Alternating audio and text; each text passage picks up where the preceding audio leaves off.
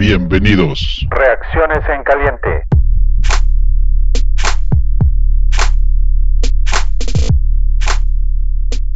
Muy buenas noches, fanáticosos. Ah, una vez más aquí estamos con ustedes para procesar lo que fue la derrota de Bears contra los vikingos de Minnesota en casa.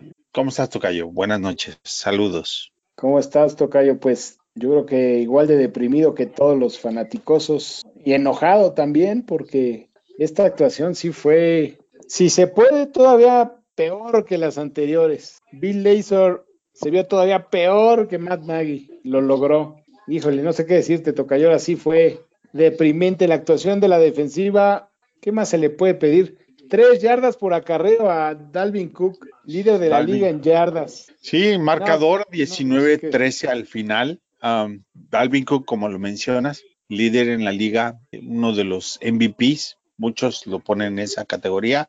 30 acarreos, 96 yardas. Kirk Cousins tiene 292 yardas, dos touchdowns, una intercepción.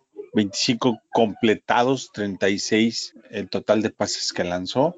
Y Jefferson, 8 recepciones, 136 yardas. Por el lado de Chicago, Allen Robinson tiene 6 recepciones para 43 yardas. Cordell Patterson fue nuestro running back número uno, 12 acarreos para 30 yardas y Nick Foles tuvo 26 intentos, 15 completados, 106 yardas, un intercepción. El total de los equipos fue Minnesota 385 yardas, Chicago 149. En el campo de turnovers, 2 y 2 para cada lado.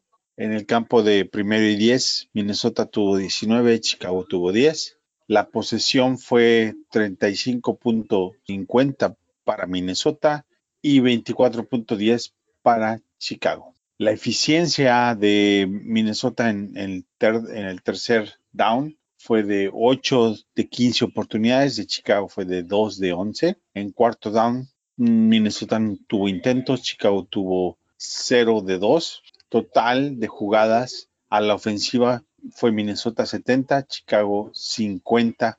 Yardas por jugada, Minnesota tuvo 5.5, Chicago tuvo 3 puntos. No los quiero deprimir más con los números, pero esos fueron.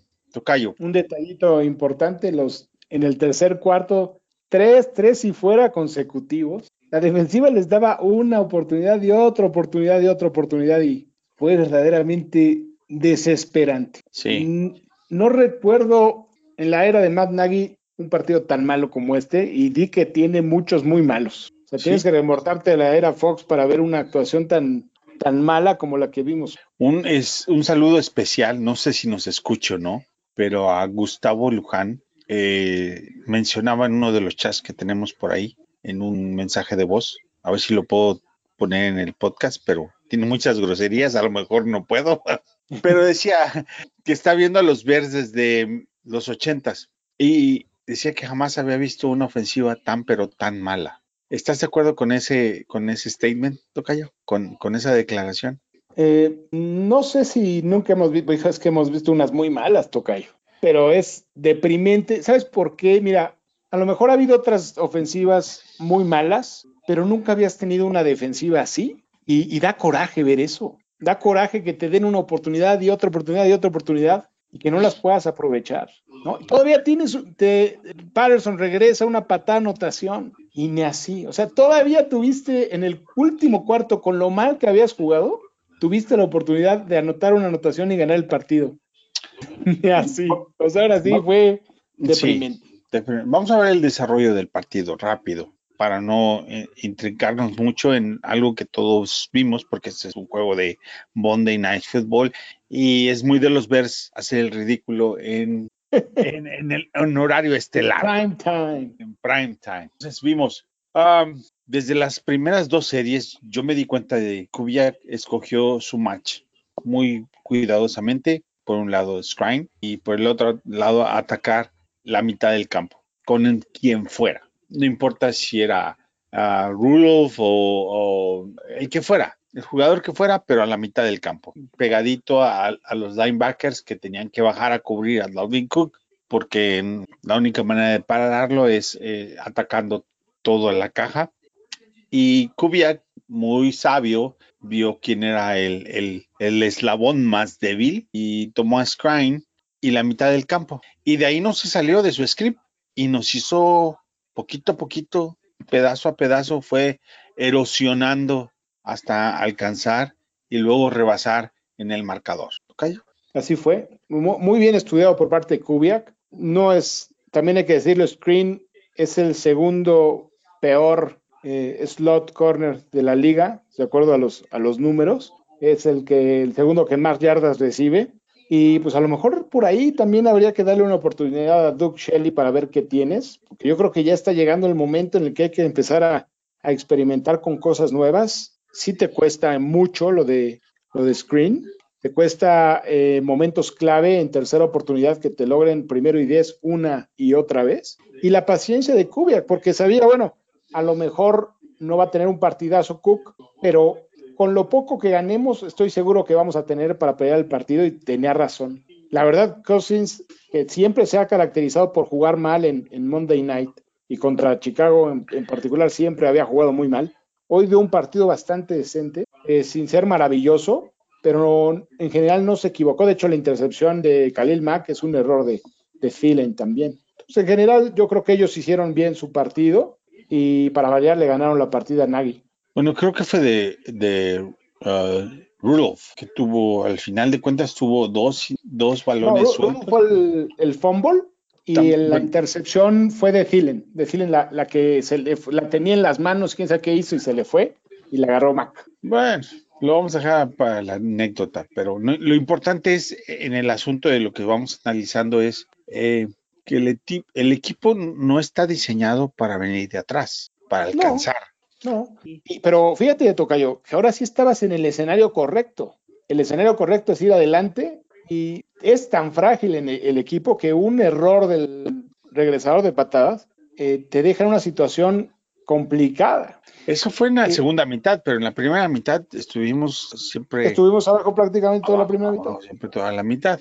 Entonces, cerraste bien y algo que jamás había hecho Chicago, bueno, en esta temporada, era empezar a querer controlar el marcador. Y no pudimos, ¿va? No pudimos controlar el marcador. Me sorprendió que al minuto uno y, bueno, abajo de los dos minutos, del tiempo de los dos minutos del último cuarto, no sé por qué, volteé a ver el reloj y no tenemos tiempos fuera en los últimos dos minutos del, juego. Y me, se me perdieron, la verdad me declaro incompetente al respecto porque se me perdieron.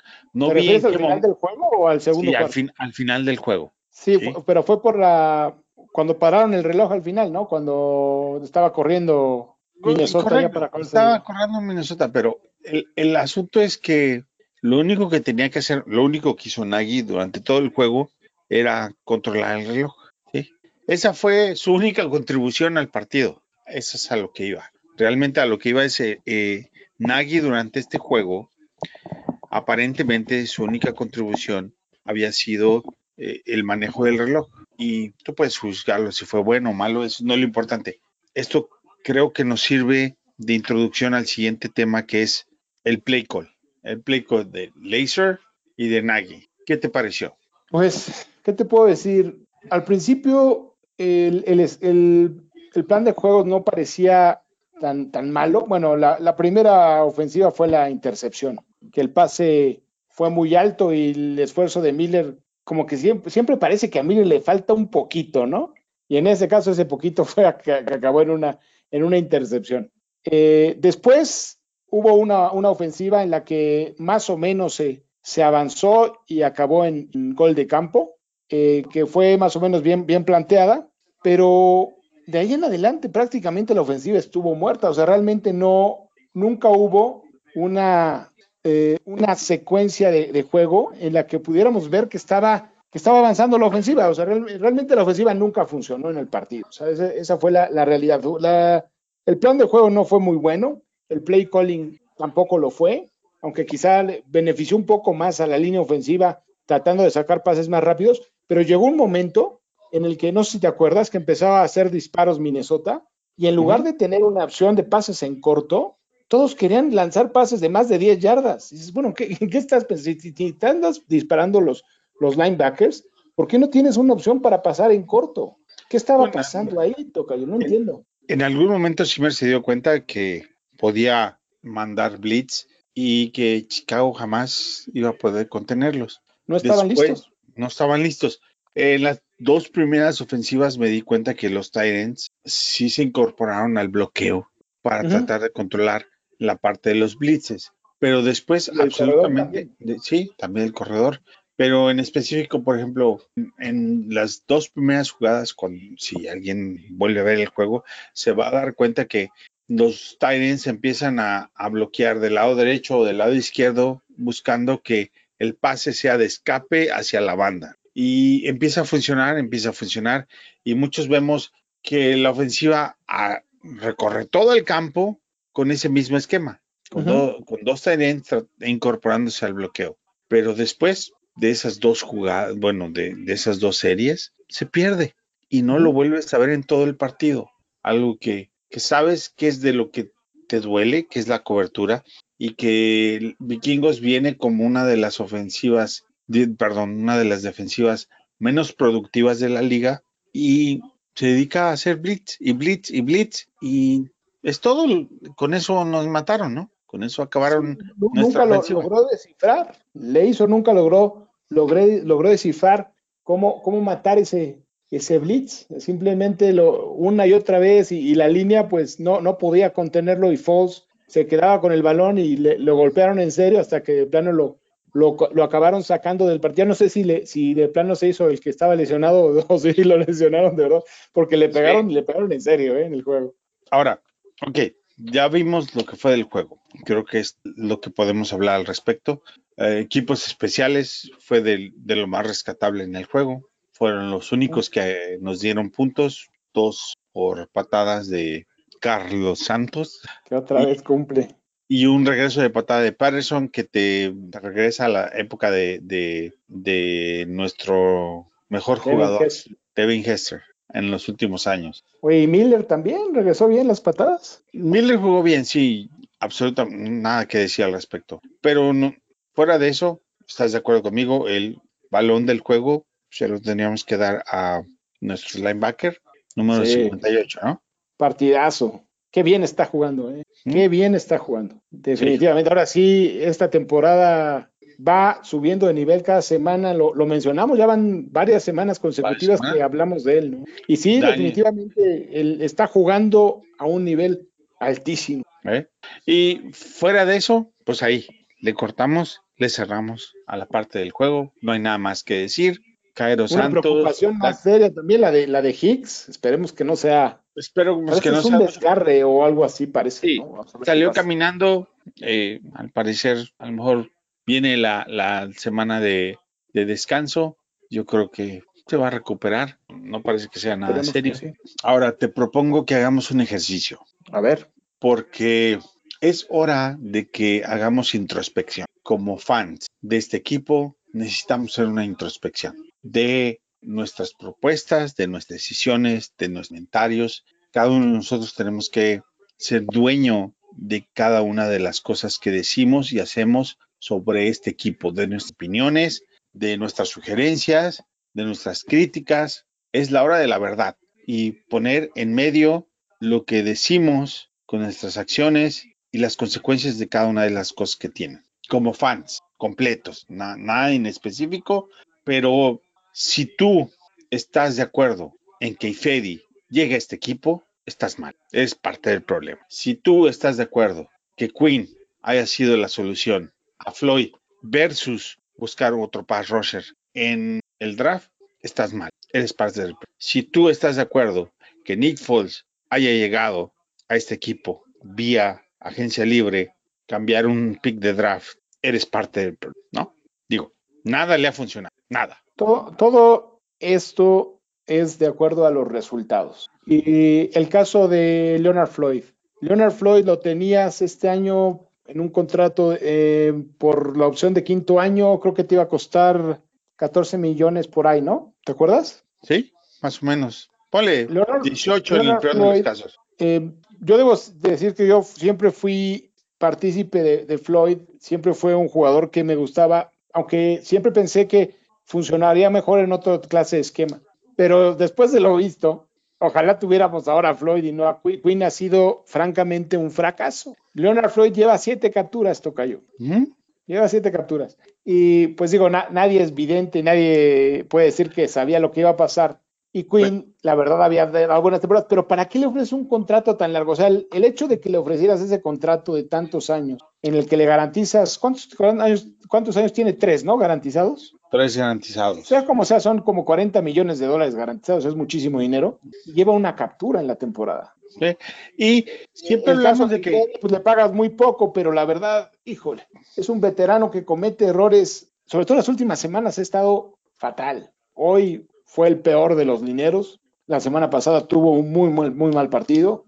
El caso de Nick Foles, ni se diga, ha sido un error terrible. Eh, no, pues, bueno, no, lo sabíamos hasta cierto punto porque no es la primera vez que le pasa esto a Foles. Ya en Jacksonville había jugado francamente mal cuando jugó porque jugó poco. Eh, en general, Foles nunca ha sido un quarterback muy constante. Tiene, es un, un quarterback muchos altibajos. Y hoy vemos el resultado. Foles no todo es su culpa, por supuesto, pero en gran parte también es responsable. Y pues el resultado es ese, ¿no? O sea, no, al final del día uno quiere continuidad. Lo hemos platicado mucho y tú, como tú bien lo dices, yo muchas veces comenté la necesidad de tener continuidad en este equipo porque nunca la tenemos. Un proyecto a largo plazo. Pero para poder tener un proyecto a largo plazo, alguna vez se habló mucho de, de, tener una gerencia, de ser director de una empresa, y ahí te exigen resultados, ¿no? O sea, lo ideal es tener un plan a futuro. Es más, o sea, es como hablar de un país, ¿no? El Plan Nacional de Desarrollo, corto, mediano y largo plazo. Así son los equipos de fútbol americano, un corto, un mediano y largo plazo. Pero ¿qué pasa si todo te sale mal? Pues inmediatamente lo primero que tienes que hacer es exigir resultados. Si los resultados no se dan, aunque haya sido el partícipe de esta idea en un principio, pues hay que corregir. Es de sabios corregir, Tocayo. Y, de acuerdo. Y yo creo que en este momento, si tú me dices la temporada acaba hoy, yo no veo cómo se puedan salvar de su trabajo Ryan Pace y Matt Nagy hoy.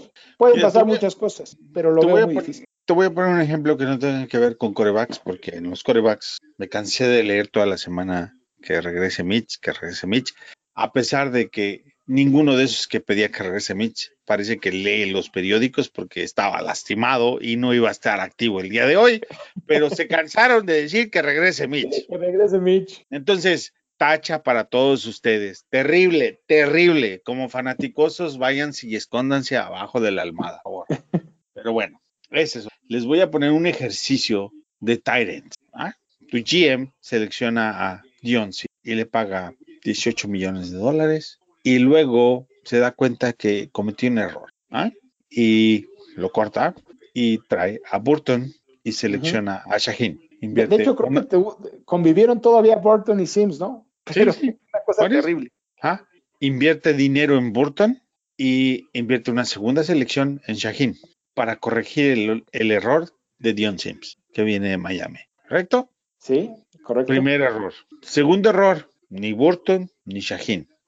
Entonces, invierte dinero en, Graham. Fue una apuesta porque nunca había, nunca había comprobado que pudiera ser una ala cerrada uno, ¿no? Una, una ala cerrada que pudieras depender. Correcto. Entonces, no funciona y le da el primer error, lo quiere corregir con Burton y Shaheen. Y no funciona y redobla esfuerzos en invertir en Graham y en Kemet. Ese ha sido el esquema de Pace a lo largo de toda su dirigencia, una tras otra. Como decían, haz un hoyo y para tapar ese hoyo haces otro hoyo. Básicamente es lo que ha hecho Pace para entregarle a Nagy personal. Y Nagy no ha sabido desarrollar el personal que tiene y es un círculo vicioso horrendo eh, del cual no podemos salir y por el cual hoy vemos que estamos entre el 30 y el 32 en todos los rubros en la ofensiva. ¿Ah? Sí, yo, creo que el, plan de, el plan de Pace, por, los, por lo que nos dicen los números, era obviamente tener una, una defensiva de primer nivel, que la tiene el equipo, y tener una línea ofensiva muy sólida, porque así invirtió. O sea, si ves la cantidad de dinero que se invirtió en la línea ofensiva, pues es la segunda línea que más dinero invertido tiene, ¿no? Después de los linebackers en el equipo. pero invirtió, en, invirtió el dinero en jugadores que no valían la pena, porque Masi es, es un tackle mediano. Charles Leno es un tackle de los más malos, de los titulares de los tackles izquierdos debe ser uno de los más malos. Eh, James Daniels es un jugador que promete mucho, pero que no ha cumplido nada, igual que Whitehair. Nunca han hecho nada positivo.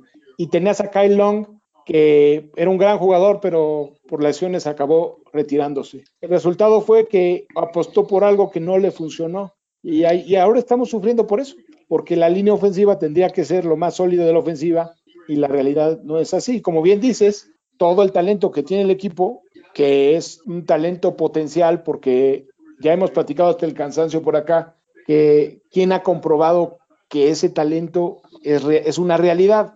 Un solo jugador que se llama Allen Robinson. Todos los demás son promesas. No hay y estamos con lo mismo toda todas las semanas, es lo mismo. Seguimos esperando a, que, a que haya un esquema en el que puedas aprovechar más el talento de tus jugadores, en el que no, no pongas en riesgo la integridad de tu coreback, porque en esos jugadores, de, en esas jugadas de tan largo desarrollo, lo único que logras es que golpeen a tu coreback en todas las jugadas, y o, lo que estás buscando es que se acabe lesionando y regrese Trubisky, y eso es lo que va a pasar. Yo no sé qué tan grave sea la lesión de, de Falls, pero supongo que la de Trubisky no es muy grave porque no está en ER, viene el descanso la próxima semana, y como están las cosas, probablemente veamos a Trubisky en dos semanas. Y, yo ¿a, dónde vamos con esto? Exacto. Yo no tengo ningún problema en que regrese Mitch o pon al que quieras. Ese no es el punto. El punto es que hagamos una introspección hacia adentro, específicamente como fans, paralela a los dirigentes, al head coach y a lo que nos están presentando, porque todo esto staff y los dueños no son dignos de nuestra confianza. Punto. Nuestra, lealtad, o sea, tener tantos años, digo, no lo pagan. somos fanáticos de muchísimos años, muchos años hemos sufrido literal con este equipo. Finalmente armamos una, bueno, armaron una defensiva que la verdad es de gran nivel y da tristeza ver que esta defensiva se va a ir como, pues como la que tuvo, que lideró Urlacher con Lance Riggs, con Charles Tillman igual esta, bueno, esta cuando menos llegó a un Super Bowl, esta no va a llegar a un Super Bowl. ¿Sí? O sea, esto puede cambiar rápidamente de un año al otro, pero francamente se ve muy complicado que puedas armarle una ofensiva decente que sea competitiva como para llegar a lo mejor para llegar a playoffs, a lo mejor hasta en esta se cuelen a playoffs porque no sabemos qué pueda pasar. Porque francamente, te voy a decir una cosa, el nivel de la liga es francamente mediocre, es, es un espectáculo ver la NFL. Pero ¿qué equipo es un equipo completo? No, la mayoría de los equipos están al revés que nosotros. Están con una gran ofensiva, ¿sí? ¿no? Y mala defensiva. ¿Sí? O sea, las buenas defensivas son la excepción hoy en día, son pocas. Correcto, sí. Pero como bien has dicho tú, hoy se gana con puntos, se gana con ofensiva, no se gana con defensiva. Se gana con ofensiva. Y mi ejercicio y lo que quiero invitarles a todos, más de invitarles, es reclamarles. Es un reclamo directo a todos ustedes me escuchen o no me escuchen, me, estén de acuerdo conmigo o no, no, no es lo importante. Lo importante es que digieran y hagan un propio análisis respecto y dejen de escuchar las cosas que vienen de adentro del equipo que no son realmente lo que nos están diciendo. Presenta un dato real. Si Ted Philly, si Michael McCaskey, si Ryan Pace, si el mismo Nagy salen y dicen, que estoy haciendo lo mejor por el equipo para ceder el play calling, caca de vaca. O sea, no puedes hacer más. Te, manita de puerco te amarraron, te obligaron a ceder el play calling. Y tú sabías que no iba a tener ningún efecto al respecto, porque sabes exactamente como head coach lo que tienes en los jugadores que tienes y para lo que te alcanza. Tú no puedes llegar a una tienda a comprar un Ferrari si solamente te alcanza para una moto. Eso es lo que nos pasa hoy en día con esto. Y que alguien... Toca yo, esta decisión se tenía que haber tomado antes de la temporada, hacer un plan diferente para la temporada, que tu coach sea head coach del equipo y no sea tu coordinador ofensivo. Si vas a tener un coordinador ofensivo, a lo mejor hubieras atraído a otro coordinador ofensivo de mejor nivel. Bill Lazor es no es que sea mal coordinador ofensivo, es un coordinador ofensivo de, del montón. A lo mejor te hubieras podido traer a un buen coordinador ofensivo que hiciera funcionar mejor tus piezas, hicieran esquemas planes de juego más adecuados para una ofensiva limitada como la que tenemos, en la que no exijas tanto a tus lineros ofensivos porque los esquemas de bloqueo que les piden a veces pues, lo, superan, esa es la realidad, su talento no les da para eso. Eh, Correcto. eso parece, ¿no? Pero no me traigas a, no me traigas a Juan Castillo diciéndome que eso va a solucionar el problema. Ellos pueden traerlo y decirme, es mi responsabilidad como fan de este equipo creerlo y comprarlo. Y es ahí a donde yo le pido a todos ustedes que están conmigo en este barco de fans que no lo compren, que sean un poquito más estrictos con su juicio y que exijan un poco más y no te comas todo lo que te están dando con la cuchara de, la mentira. Sí, o sea, sí tenemos que ser más críticos, eso es definitivo. Y sobre todo porque si analizas el juego, te das cuenta de que hay muchos problemas que son de disciplina. En el caso de la línea ofensiva, muchas cosas son de técnica y eso te habla de mal cocheo. Y no sé, no, sé, no, no quiero criticar a Castillo por eso, pero pues aquí hay algo que es muy grave. Yo, yo veo un, serio problema de disciplina en el equipo. Y yo creo que a Pagano lo critican mucho, pero Pagano mis respetos. O sea, armar una defensiva en la que semana a semana tienes que cargar al equipo independientemente de dónde está el dinero del equipo. Semana a semana la defensiva te da la oportunidad de ganar sin importar contra quién juegas, todas las semanas. Correcto. Es lo que argumentaba yo hace varios juegos. Sí, o sea, no puedes discutirlo. Es más, que Pagano se quede coach y se vayan los demás. a ver cómo acaba la temporada. Vamos, digo, no tenemos ya, este plano, la verdad, yo no, yo no veo ya este. Se ve muy complicada la cosa. Y es el clásico partido que acabas, acabas tan decepcionado que ves todo negro. Vamos a ver, ojalá que nos den un par de alegrías, porque finalmente para eso vemos los juegos. Pero tienes toda la razón, Tocayo. Es justo que nosotros exijamos más porque nos tienen como tontos viendo los partidos y creyendo que en algún momento esto va a cambiar. Y no sé por qué pensamos eso, Tocayo. no hay los elementos, si los coaches no tienen el talento, si ves que cada semana la partida se la gana el, otro coach. Traemos el mismo número pues hoy en la playera. Hay, hay, jugadores de primer nivel, Tocayo, como este. Sí. Los dos traemos el jersey de Khalil Mack y lo que es Khalil Mack, Eken Hicks, Roquan Smith y en general la defensiva es otra cosa. Pero jamás me voy a ir a comprar un, jersey de Folds, de Mitch de Miller.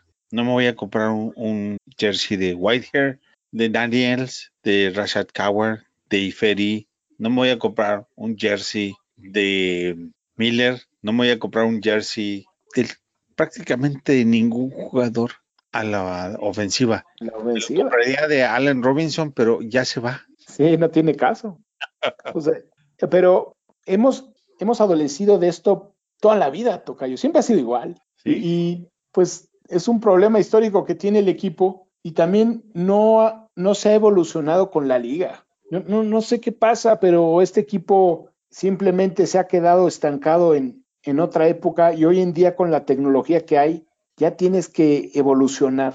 Fíjate cómo Baltimore en un año, el año pasado era imparable y en un año le descifraron completamente la ofensiva y ahora no pudo ni con los Patriotas. Este, así es esto, hay que evolucionar, hay que, hay que ver qué onda. No nada más pensar que eres un genio porque fuiste el coach ofensivo un año y después creer que con eso... Del año. El mismo año, GM y Hitchcock. Eh, eh, pues he dicho de haz fama y échate a dormir, se lo toraron, pero literal. Esa siesta les ha durado dos años, toca. Dos años. Y por eso les presenté el ejercicio de los Tyrants y no de otra posición para que no se sientan ofendidos y agredidos sobre el, el, QB, que es muy sensible ese tema. ¿ah? Les presenté el string de Tyrants. ¿ah? Sí, es, un, hecho que no ha sabido, así como tuvo aciertos, tuvo aciertos y tuvo muchos errores, los, los errores que ha tenido Ryan Pace lo están matando hoy en día su, carrera como general manager está llegando rápidamente a su fin porque los errores que cometió son mucho más graves que los aciertos. Pero que luego no me digan por qué no tenemos línea ofensiva. Pues porque le inviertes dos segundas rondas en tight ends y te traes tres agentes libres en tight ends. Pues no te va a alcanzar para tener una línea ofensiva con, esos movimientos tan desastrosos. lo que te dije, o sea, realmente invirtió en la línea ofensiva. Nada más que no invirtió en los jugadores correctos y está demostrado.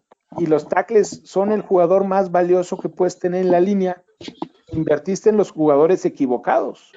Bueno, y otra pregunta, Tocayo. Ya, para, vamos a empezar a cerrar el podcast, porque en la semana platicábamos. Eh, tú puedes ser de los que dicen, no, yo quiero que los Bears inviertan en línea ofensiva los próximos cuatro años. O buscamos línea ofensiva primero o coreback primero. Primero la gallina o el huevo. Yo me, yo me, yo me quedaría eh, buscando, no, no buscaría necesariamente a un coreback en primera ronda, para ser honesto contigo. Okay. Eh, yo, me, yo sí pienso que una muy buena línea ofensiva te puede cargar más que un coreback, sí, salvo que le atines a un coreback como Mahomes. Pero hay que ser honestos, Tocayo. ¿Cuántos corebacks como Mahomes hay en, en la NFL? Bueno, no sé, pero Justin Herbert de, de San Diego lo ha hecho muy bien. Sí, sí, es muy bueno, la verdad, es muy bueno. A mí me parece un gran coreback. Ah. Tua de Pero- Miami está, está jugando bastante bien. Tua, Ellos van ¿Sabes 6-3. quién está jugando muy bien? Murray, el de Arizona. Murray está jugando bien. Está Eh, jugando muy bien. Y sí, o sea, pero al final del día, yo creo que pues tienes que apostar por tener, es que hoy no te puedo decir porque habría que ver qué posibilidades tienes, en qué lugar vas a agarrar, qué jugadores hay. eh, es- pero es primero aspectos. el huevo o la gallina, porque Kansas City de- desde el 2015 el- solamente ha tenido un pick de primer round en su línea ofensiva y el resto han sido defensivos y Mahomes. Y Mahomes. Y es cierto que Mahomes te hace una gran diferencia. El respeto que le tienen a Mahomes los equipos hace muy eficiente a su línea ofensiva. ¿Mm?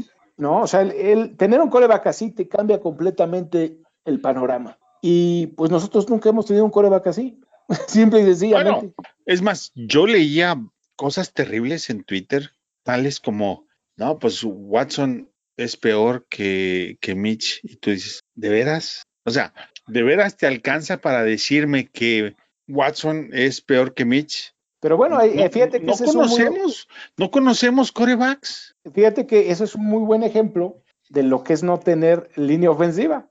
No, es- pues, mira, ese, ese cuate sí fue cambiar a Hopkins por David Johnson, híjole, Eh, es sí, que ese cuate sí es otro nivel, pero pero en pero- cualquiera de esos escenarios no me puedes decir que, que, que Watson es peor que Mitch, que estás más conforme con una cobija de un, de un metro cuadrado que un- con una cobija de tres metros cuadrados. ¿va? No, la, la- la realidad es que Watson al- hasta hoy ha demostrado mucho más talento que, que Mitch. Ha demostrado ¿cómo? saberse adaptar mejor a, a la NFL. Eh, la verdad, Houston es un equipo que, que adolece por todos lados, tiene muchas carencias. O sea, es, es muy fácil hablar. Eh, al igual que yo también he pensado que Mitch pudo, puede funcionar mejor en otro, en otro lugar. No, eso no lo, no lo sabremos, ya nos dirá el tiempo. Igual que pensábamos, no sé, por ejemplo, pensábamos que Howard podía funcionar mejor, ya lo cortaron los Dolphins. Y hay quien dice, vamos a contratarlo. Oye, Howard está corriendo menos de dos yardas por acarreo. O sea, no lo cortaron de a gratis. ¿no? Sí, pero mira, por ejemplo, yo te voy a decir, mi esposa escucha todos mis podcasts y siempre cuido mucho lo que digo. y te voy a decir que yo tenía una novia y me preguntaba con quién me iba a ir mejor. Te, te vas a meter Ex- en problemas, Tocayo. Con mi exnovia, una exnovia que, pues, tú sabes, ¿no? A uno jovencillo y ahí, o con mi esposa. Y siempre te preguntas, ¿cómo te va a ir? ¿Qué hubiera sido? que lo hubiera. Lo hubiera. La realidad de las cosas es que tienes que tomar lo que tienes enfrente. Y yo tengo que decir Bueno, ya ves que tomaste la mejor decisión, Tocayo. correctamente toca yo. Ya, Te quedaste ¿viste? con Mahomes. Ah, me quedé con Mahomes, exactamente. Y así uno tiene que ser honesto ¿verdad? en sus evaluaciones como fans. Yo no, ninguno de nosotros puede eh, hacer nada al respecto de lo que Pace o Nagy haga, pero sí puedes pensar en lo que harías si estuvieras en esos Si hubieras zapatos. estado en su lugar. Correcto. Mira, yo te, puedo decir que soy una persona que, y tú me, tú me has visto, me conoces, y siempre veo todo el lado positivo. Debo decirte que cada vez que tomara un jugador, yo siempre pensaba en otro jugador. Pensé, bueno, ok, bueno, ¿Eh? siempre pensando en que las cosas van a ser de lo mejor. Pero es que sí, es, es un poco frustrante que te estén dando golpes constantemente de este tipo, porque uno sueña con, con- con algo, ¿no? Y, y yo la verdad es que yo veía esta defensiva y la veo, Sí. veo una defensiva que puede ganar un campeonato. Sí, sí. Y eso es lo que me da más coraje, porque tienes el talento para pelear, pero no, no supiste armarlo. Tan fácil que era, fíjate. Para pelear, no, a lo mejor no ganar un Super Bowl porque es muy difícil, pero cuando menos ser muy competitivo. Una línea ofensiva sólida y un buen ataque terrestre. ¿Para qué carajos? Perdón, Sí. pero ¿por qué? Sí, ¿para qué quisieron cambiar todo, ¿no? Y hacer una ofensiva tan complicada, invirtiéndole a lo que no le tenías que invertir. Y pues hoy es el, ha sido el problema, Te toca estamos- pagar los errores. sufriendo por esto. Pues sí. Sí, Y, bueno, pues y así hay que eh, decirlo. así hay que decirlo. No tengo nada más que agregar a lo que dijiste. Eh, yo creo que es un, un buen momento para cerrar este, esta, este podcast de ventilación, que yo sé muchos que están de acuerdo con, con nosotros en, en ventilar todas estas cosas que desde el punto de vista como fan se tienen que decir, se tienen que sacar a la luz, porque es la realidad y es lo único que podemos hacer. ¿ah? Eh, Tocayo, ¿algo más que- quieras agregar? Pues al final del día ahí vamos a estar cada semana, Tocayo, y al final vamos a estar platicando y a lo mejor sufriéndole después de los partidos. Pero, pues sí, o sea, da tristeza ver esto, porque después de tantos años de estar esperando ver un equipo competitivo, aceptar que, que quizá esa ventana de oportunidad se está acabando, es un momento difícil. Y bueno, también es un momento de oportunidad, vamos a ver qué pasa en el futuro. Eh, sí, lo más bonito de la noche fue la gorra que me regalaron, la- Muy bonita, te la presumo, está padrísima. me la eh, y, y bueno, es un, un juego difícil para digerir por todo lo que vimos, pero estoy de acuerdo contigo, el cariño por el equipo eh, sigue más allá, incluso de los mismos dueños de este equipo. ¿va? Ellos no representan lo que son los Bears, son dueños de, y les caen los dolores, los dólares, los dólares, pero no son no son los dueños de este equipo, somos nosotros los que Claro. vemos los juegos, lo que los sufrimos, lo que los sentimos, los que nos impactamos, los que reaccionamos sobre sus malas decisiones, sus buenas decisiones. Y la próxima semana lo vamos a volver a hacer, ¿no, Tocayo? Sí, la próxima nos vamos a librar porque es el descanso.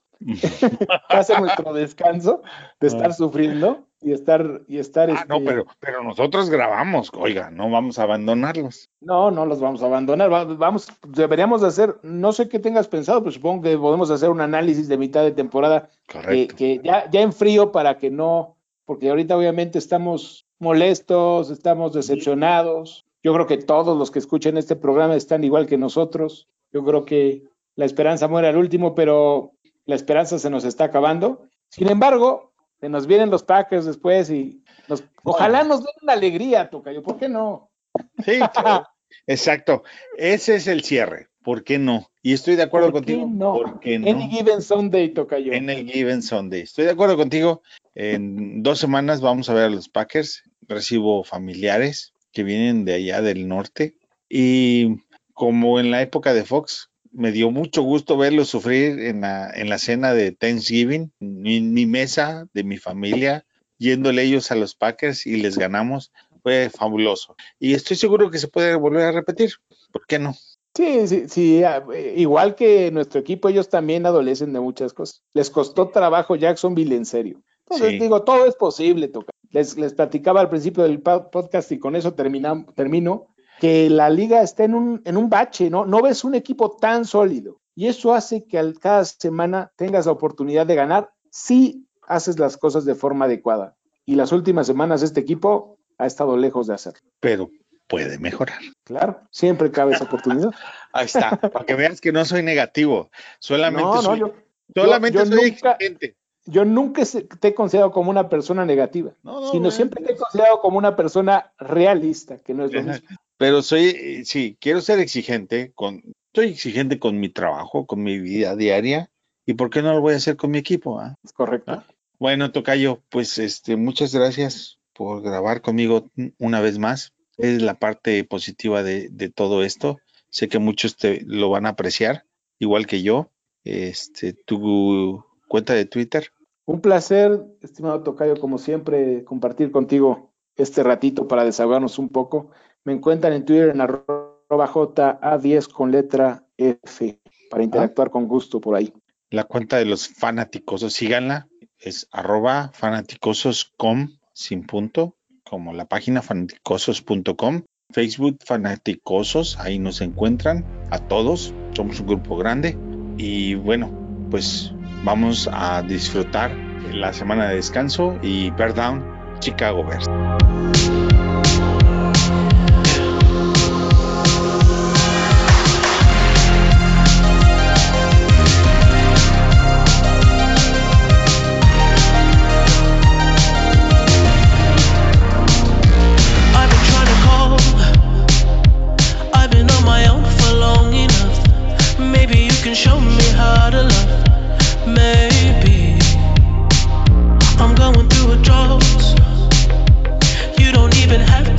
too much. You can turn me on with just a touch.